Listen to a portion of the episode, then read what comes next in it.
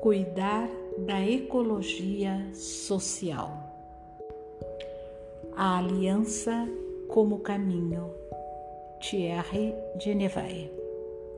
Inicialmente, eu peço desculpas, pois eu sou de Genebra e aprendi o português. É uma grande alegria tentar fazer esta palestra em português. Agradeço muito estar aqui com vocês nesta comunhão desde ontem à noite é realmente uma maravilha. Eu sou médico e terapeuta em Genebra. Há pouco tempo eu descobri que, pelo menos para mim, a tarefa do terapeuta, no sentido dessa palavra aqui no colégio, é de 24 horas sobre 24 horas.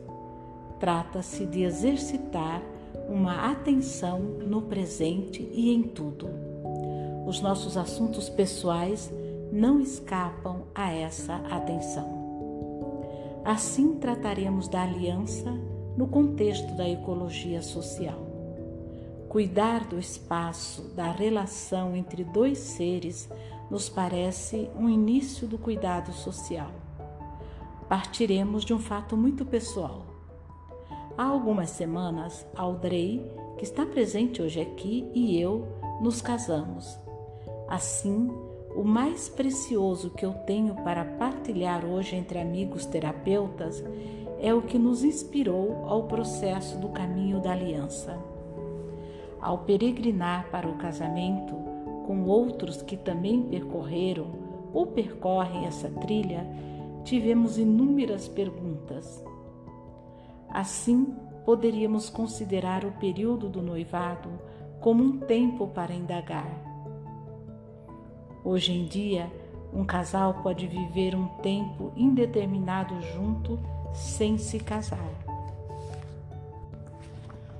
Pode haver, num momento ou em outro, um chamado íntimo para a aliança, algo que nos surpreende e que eu considero simplesmente uma oportunidade e um convite para caminhar dentro do relacionamento um motivo para buscar o nosso próprio sentido profundo da relação. A primeira pergunta que pode surgir nesse caminho é: o que é o casamento? O que é a aliança? Poderemos levar muito tempo nessa questão. Para nós, e numa abordagem que considera a existência como uma iniciação, sentimos que a aliança é uma vocação que pode tornar-se uma via espiritual.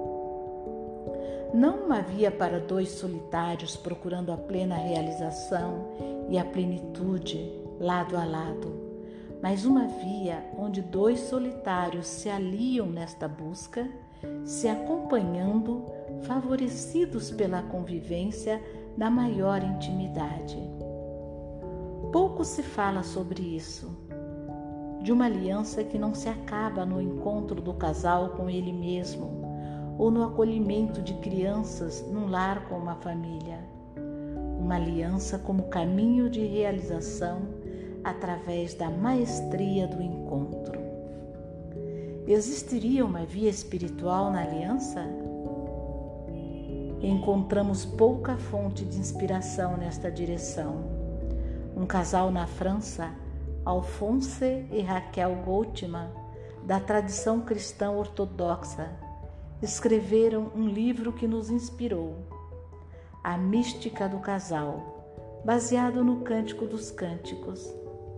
Eles foram iniciados por Graf Durkheim, numa espiritualidade que parte do corpo. A abordagem deles, a partir da própria experiência de aliança, é justamente a de revisitar esse texto antigo do Cântico dos Cânticos, que muitas vezes é interpretado como sendo um hino sobre a relação da alma esposa com Deus esposo. Eles sugerem que talvez possamos compreendê-lo também como o sabor de Deus entre dois seres, num casamento do carnal e do espiritual, formando um todo.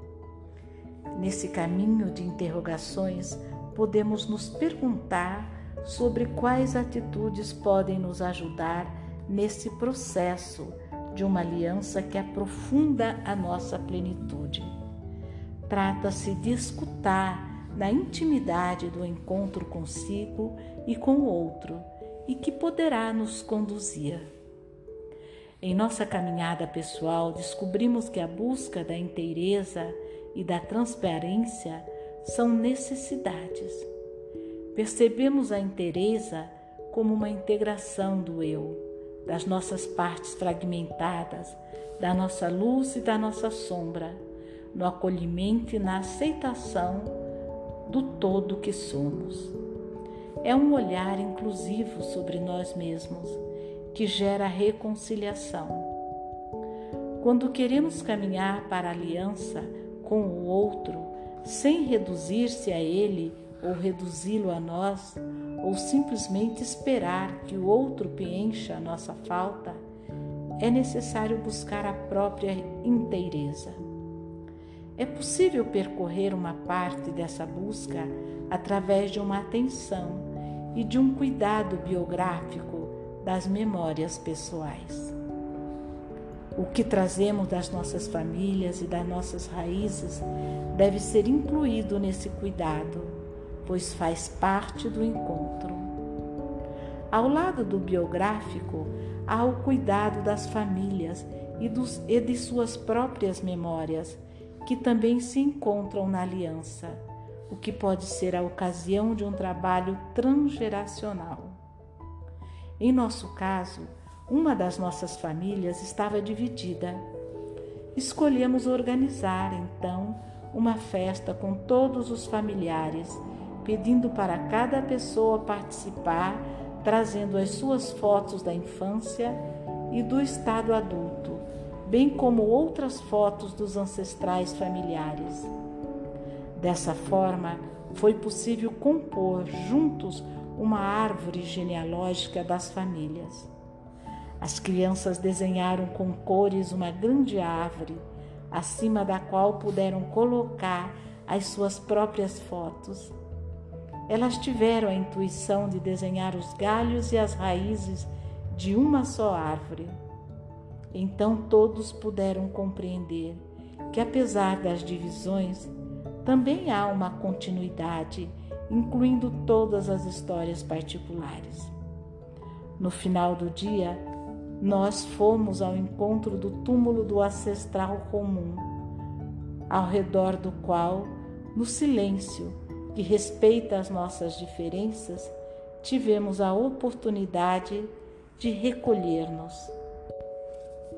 A questão da transparência ter a ver com a nossa sede de deixar aparecer em nossas existências o nosso verdadeiro rosto, aquele semblante atrás das máscaras que tanto nos serviram e certas vezes nos escravizaram.